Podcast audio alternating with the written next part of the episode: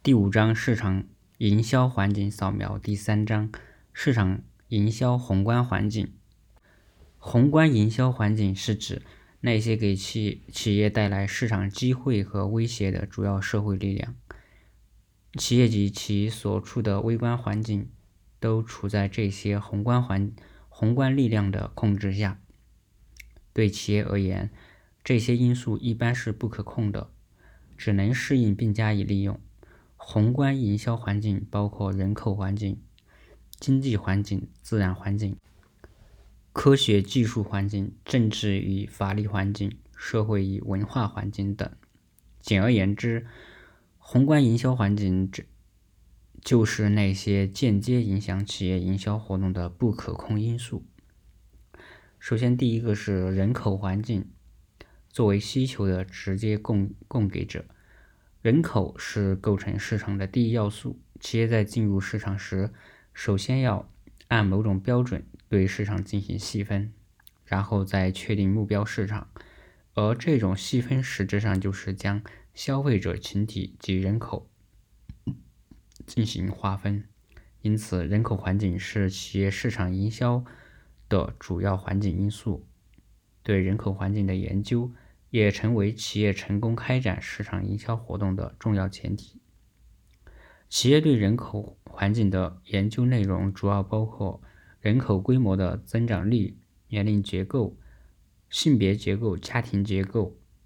社会结构、民族结构、人口地理分布及期间流动等。首先，第一，人口规模和增长率。人口规模直接决定市场的潜在容量，人口越多，市场规模越大。因而，企业开展市场营销活动的目标市场人口总量对企业的经营规模起着决定作用。在收入一定的情况下，人口越多，则对食物、服装、日用品等生活必需品的需求量就越大，反之，需求量就越小。除人口规模以外，企业营销人口还注意人口的增长率，人口的增长会产生两个方面的影响：一方面，新增人口会带来社会基本生产需求的扩大，这种需求不仅是衣食住行等物质方面的基本需求，还会连带生产、教育、医疗等多方面的需求，从而为企业营销带来市场机会。另一方面，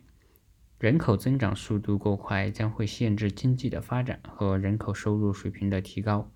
导致某些市场的吸引力下降。第二是年龄结构，不同年龄阶段的人有不同的消费需求。在企业决定进入一个市场之前，不仅要研究人口的总量，还要研究人口的年龄结构，并针对人人口年龄结构的特点制定相应的营销策略。开展营销活动。值得注意的是，随着社会经济的发展、科学技术的进步、生活条件和医疗的改改善，人口平均寿命大大延长。许多国家人口结构人口结构趋于老龄化，这种人口动向无论对社会还是对企业的市场营销活动的影响都是深刻的。随着老年人口的绝对多数和相对数的增加。银色市场日渐形成并迅速扩大，其需求主要包括保健品、营养品、药品、老年人健康器材等。第三是性别结构，性别差异也会造成消费需求的不同，这种区别反映在市场上就会出现男性用品市场和女性用品市场两大市场中的顾客性别差异，会通过购买行为和消费。习惯体现出来，并最终表现为需求内容和形式不同。例如，女性的爱心之爱美之心一般强于男性喜欢打扮，所以服装、化妆品成为女性市场的重要商品，而剃须刀、领带之类的物品则显然是男性市场的特色。第四是家庭结构。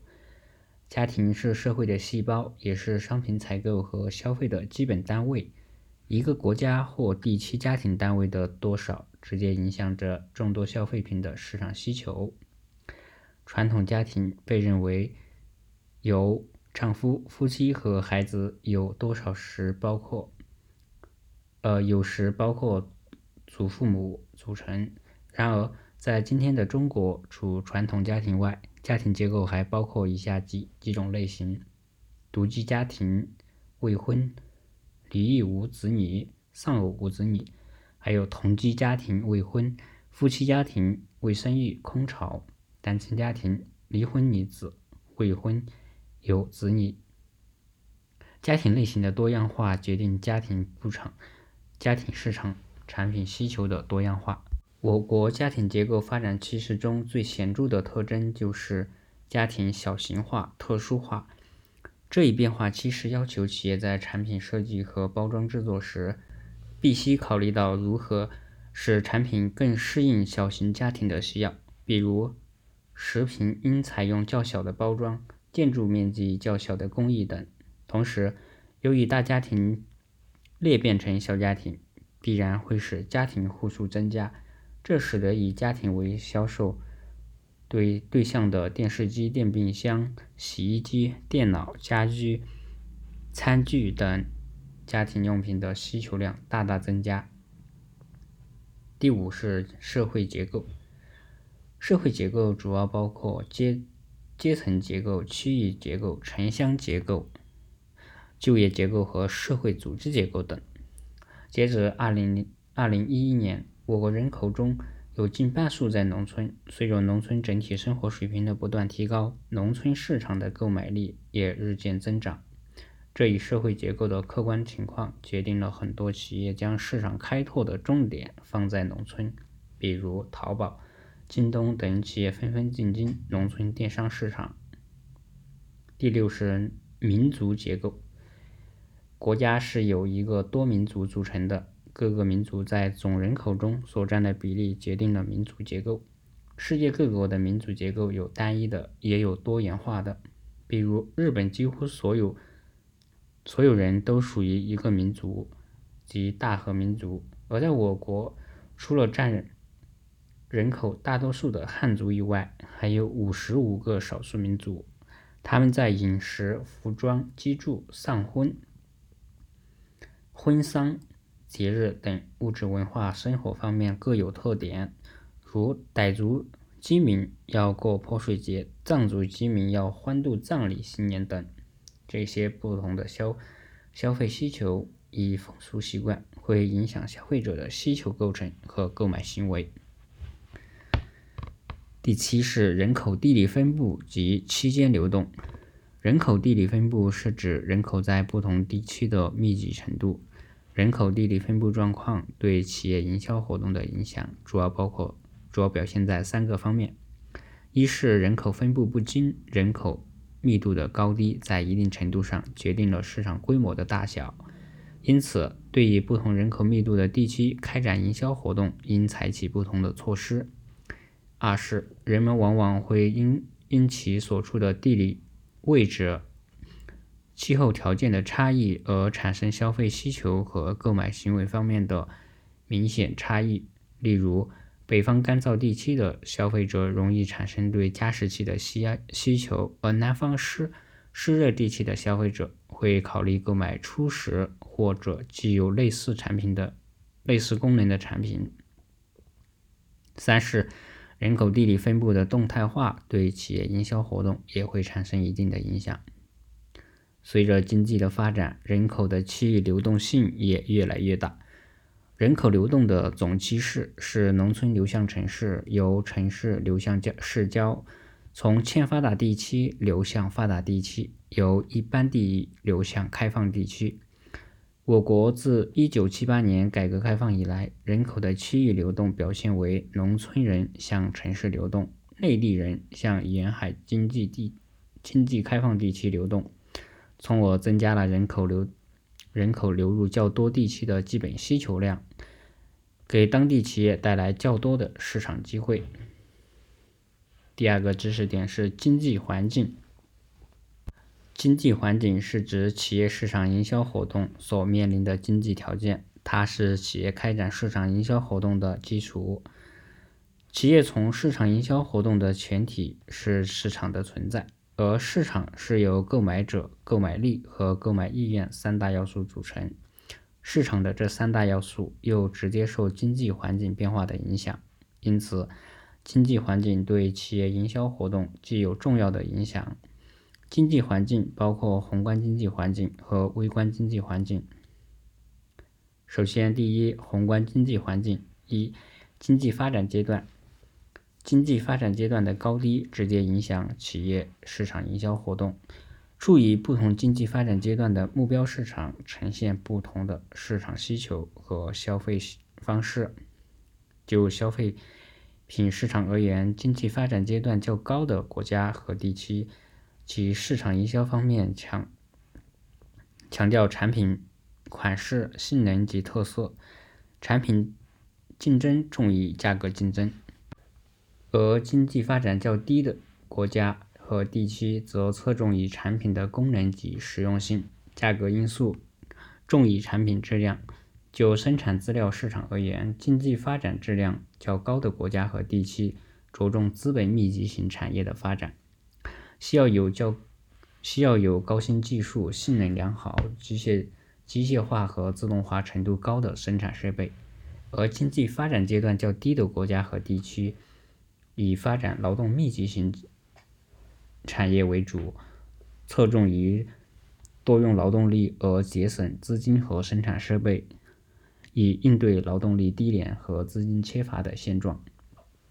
第二是经济体制，世界各国的各国的经济体制不尽相同，有计划经济体制、市场经济体制、计划市场经济体制及市场计划经济体制等。不同的经济体制对企业营销活动的制约和影响不同。随着我国市场经济体制的建立和不断完善，市场机制已成为资源配置的主要手段。市场通过价格的变动引起供供给和需求以及生产和消费的变动，进而使各种资源的流向发生变化。这就要求企业。转变营销观念，调整营销管理方式和营销策略，根据供给关系、价格规律来开展营销活动。第三是经济形势，国际国内的经济形势、地区国家乃至全球的经济繁荣与萧条，决定了企业所处环境的基本经济状况和特征，进而会对相应地区的收入水平和消费习惯产生重大影响。特别是对于跨地区或跨跨国企业来讲，这种影响更为明显。因而，经济形势也是企业经济环境的重要组成部分。而且，经济形势是动态变化的，机遇与挑战并存。因此，企业需要在营销活动中充分考虑经济形势的现状和变化趋势。第四是产业结构，产业结构指各国。产业部门在国民经济中所处的地理地位和所占比重及相互之间的关系。一一个国家的产业结构可以反映该国的经济发展水平。营销活动本身也是一种经济活动，因此，处于不同国家的企业，其营销活动必然会表现出相应的特点。例如，一个国家的产业结构以高新技术为主。则企业的营销手段和形式通常会较为前卫。第二是第二个知识点：微观经济环境。第一，消费者收入水平。消费者收入是指消费者个人从各种途径所获得的货币收入，通常包括工资、奖金、津贴、利息、红利和馈赠等。消费者收入是社会购买力的重要组成部分。收入的多少不仅能够决定消费者市场购买购买力水平的高低，而且会影响消费者的支出行为模式。在研究收入对消费者消费需求的影响时，通常以以下几个指标：第一是国内生产总值，就是 GDP。国内生产总值是衡量一个国家经济实力与购买力的重要标准、重要指标。从国内生产总值可以了解一个国家的经济发展水平和市场规模的大致情况，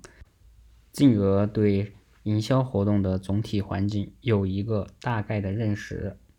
第二是人均国民收入，人均国民收入是国民收入总量与总人口的比值。这个指标大体反映了一个国家人民生活水平的高低，也在一定程度上决定了商品需求的构成。第三，个人收入，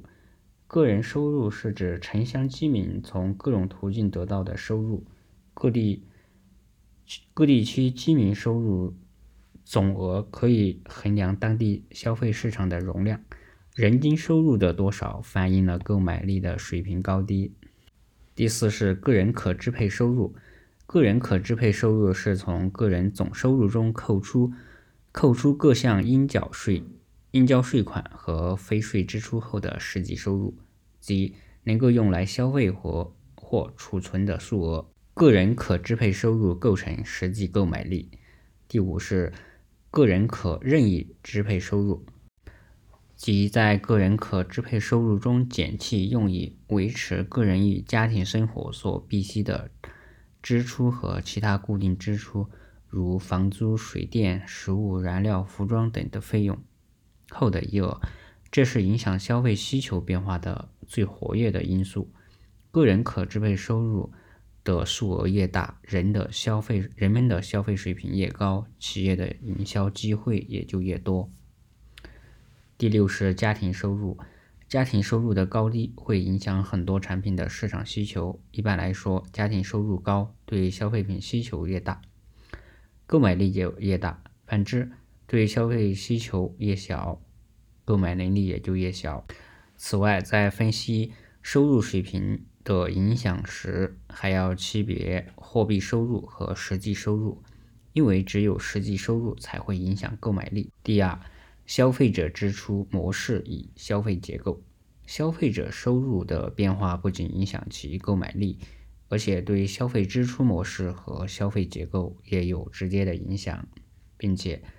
并使其发生具有一定规律性的变化。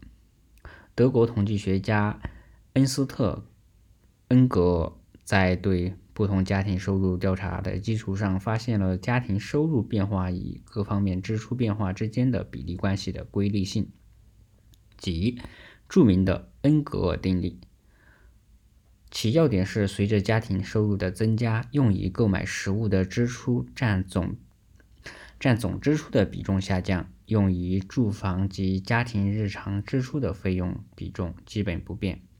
用于服装、娱乐、保健和教育等其他方面及储蓄的支出比重会上升。人们将恩格提出的食物支出与家庭消费支出总额的总额之比称为恩格尔系数。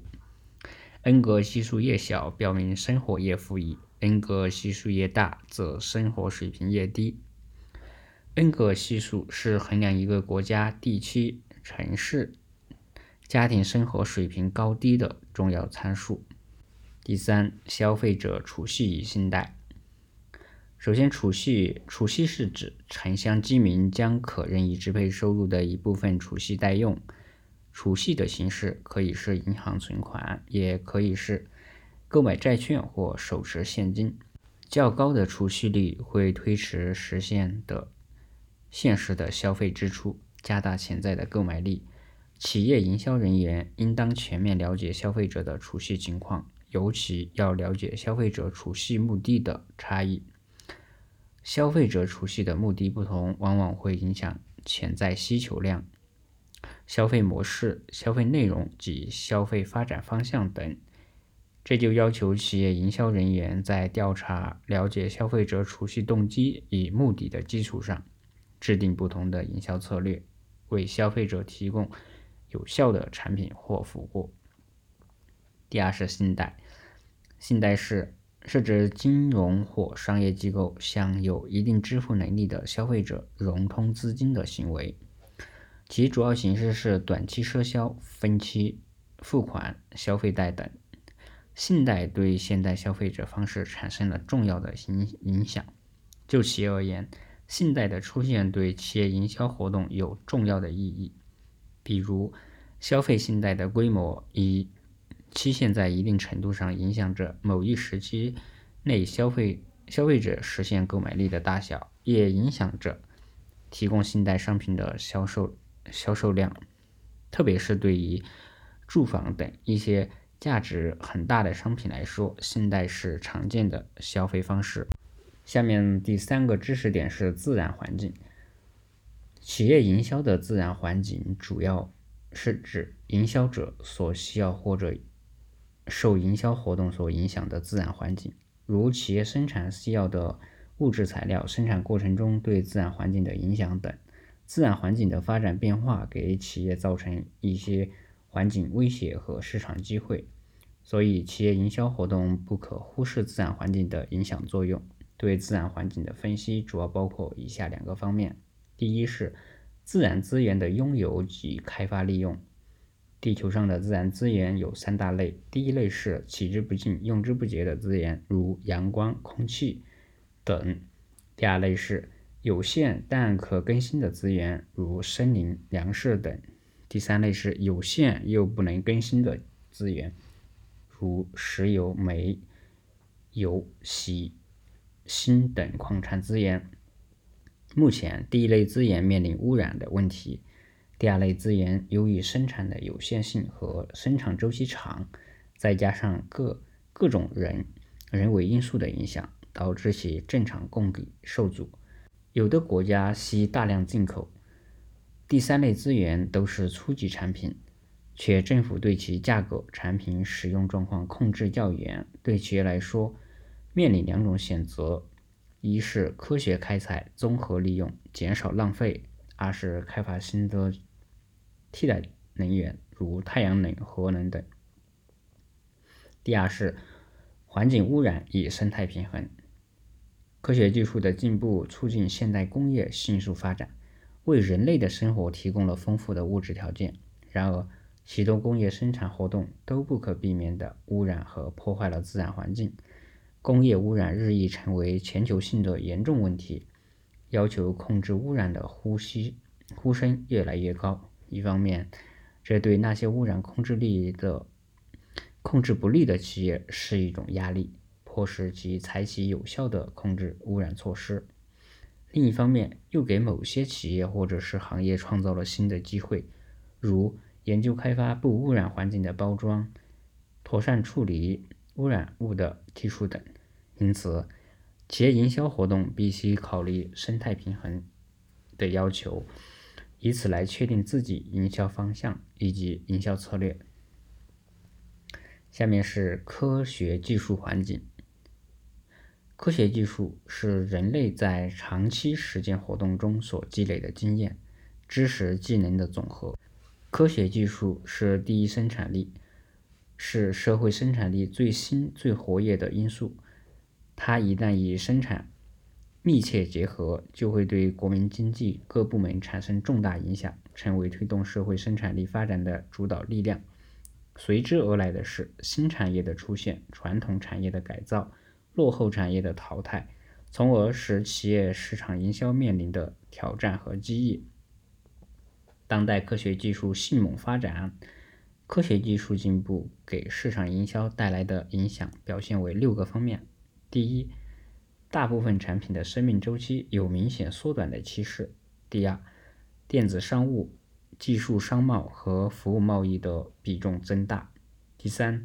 劳动密集型产业面临的压力加大，产业结构、产品结构调整的步伐加快；第四，发展中国家劳动力费用低廉的优势减弱。第五，交易流通方式更加现代化，网络营销方式迅速发展。第六，对企业的管理机构及人员素质提出更高的要求和全新的网、全新的观念。企业应当从上述上述诸方面把握科学技术的发展对营销活动的影响，尤其要密切关注所在领域。和相关领域的科学技术环境的发展变化，相应调整营销方案，并以技术进步为契机，不断开发出新的产品，满足新的需求，使企业长期位于不败之地。下面是政治与法律环境。政治与法律环境经常扮演着游戏规则制定者和维护者的角色，对于企业和其他组织运行具有很大的规范作用，同时也是保障企业正常生产运营活动的基本条件。因为只有在一个稳定的政治与法律环境中，企业才能够获得长远发展。政治因素像一只有形的手，调节着企业营销活动的方向；法律则为企企业规定商贸活动行为规则。政治与法律相互联系，共同对企业的市场营销活动发挥作用。首先，政治环境，政治环境是指。企业市场营销活动的外部政治形势和状况，以及国家方针政策的变化给企业市场营销活动带来的或可能带来的影响。安定团结的政治局面为企业经营活动提供了良好的环境氛围，同时也影响着消费者的心理预期，导致市场需求的变化。国家的方针政策对国民经济的发展方向和迅速。提提出要求，也直接关系到社会购买力的提高和市场消费需求的增长变化。也正是基于政府对市场的干预加强，菲特勒、菲利普·科特勒提出了著名的六 P 理论，即在原来四 P 的基础上加入了权力和公共关系两个变量，其主旨在于强调利用这两个新加入的变量。打破国际或国内市场上的贸易壁垒，如政府机构可以通过采采取进口限制、外汇管制等措施约束外来企业及及及其产品。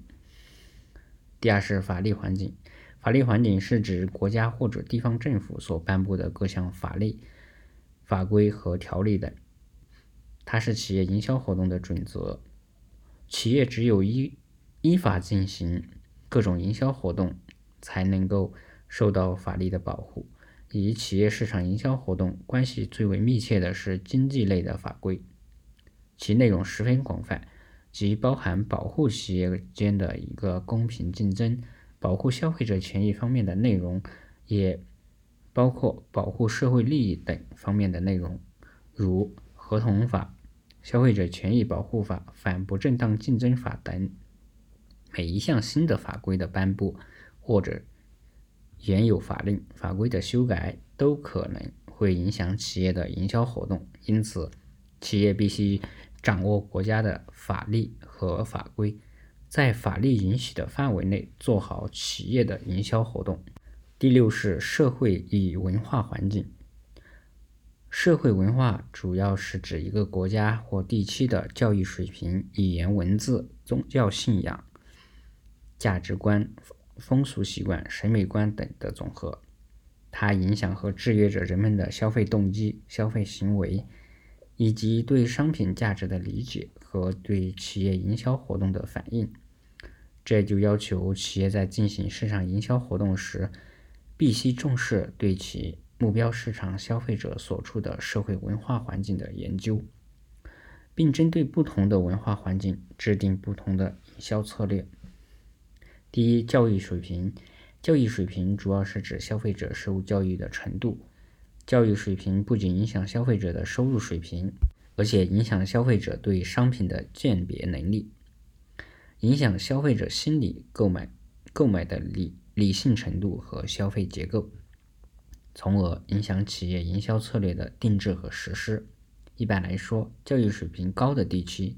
消费者对商品的品质要求较高。而且容易接受广告宣传，购买商品时理性程度较高。在教育水平比较低的地区，应尽量少用报纸、杂志等书面的文字的广告，而用电视、广播和当场宣、当场示范等方式进行宣传。企业在进行营销活动时，应考虑当地的教育水平，使产品的复杂程度、宣传方式等与之相适应。第二是语言文字，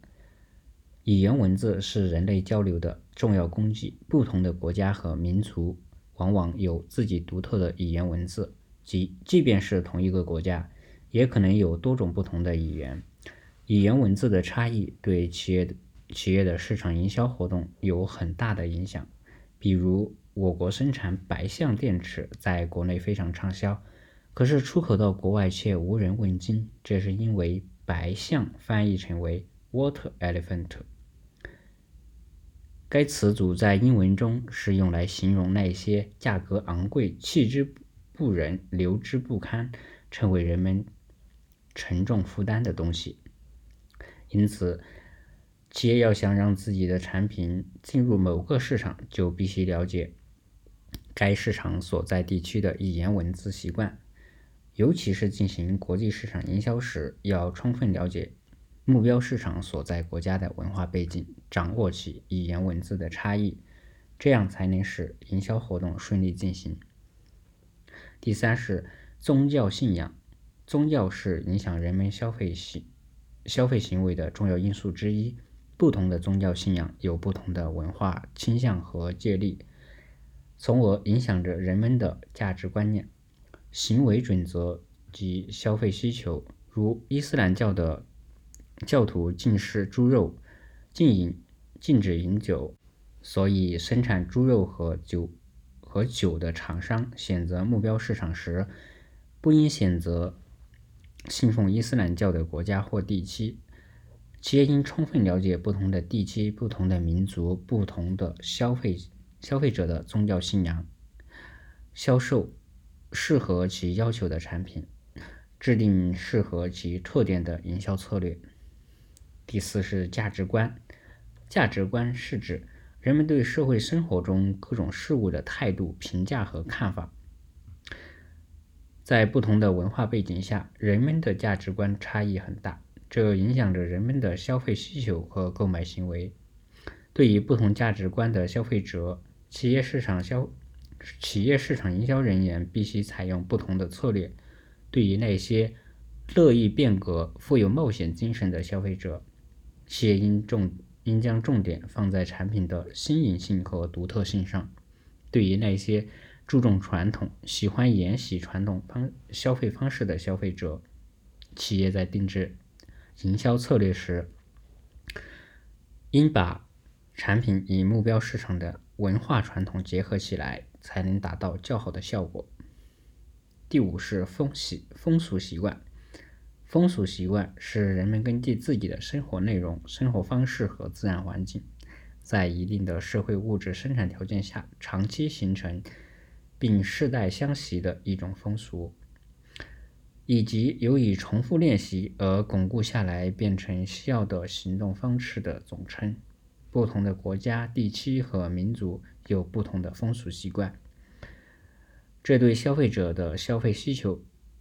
消费结构和消费行为等都有着重要的影响。因此，企业在进行市场营销，尤其是国际营销时，应充分了解目标市场。消费者的风俗习惯，做到入乡随俗，这样才能知彼知己，百战不殆。第六是审美观念。审美观是指人们对事物的好坏、美丑、善恶的评价。不同时代、不同文化和不同社会集团的人，既有不同的审美观念。例如，在欧洲，在欧美，女士结婚时喜欢穿白色的礼服。因为他们认为白色象征纯洁美丽，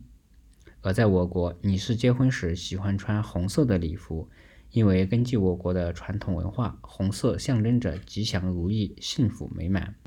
因此，企业营销人员应针对不同的审美观念所引起的不同消费需求，开展恰当的营销活动，而且要把握不同文化背景下消费者的审美观念以及变化趋势。制定良好的市场营销策略，以适应市场需求的变化。好，第三节结束。